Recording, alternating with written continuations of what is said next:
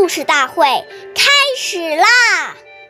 每晚十点，关注《中华少儿故事大会》，一起成为更好的讲述人。人为谁，对以明，吾与我不分明。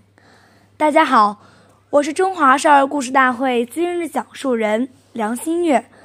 今天我给大家讲的故事是《三顾茅庐》第三十九集。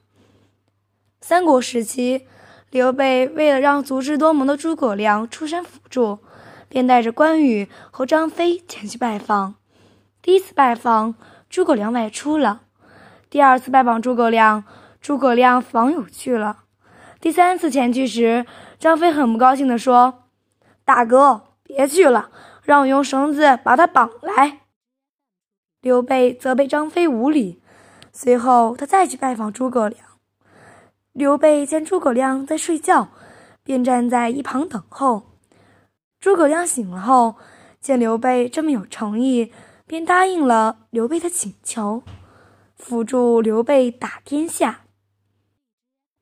下面有请故事大会导师王老师为我们解析这段小故事，掌声有请。好，听众朋友，大家好，我是王老师。我们来解读一下这段故事。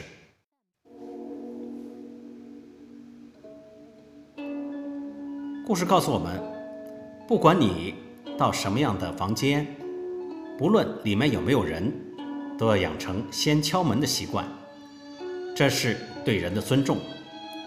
假如我们问都不问，一下子贸然就闯入，这就是对主人的不恭敬了。屋子里如果没有人，绝对不能进去。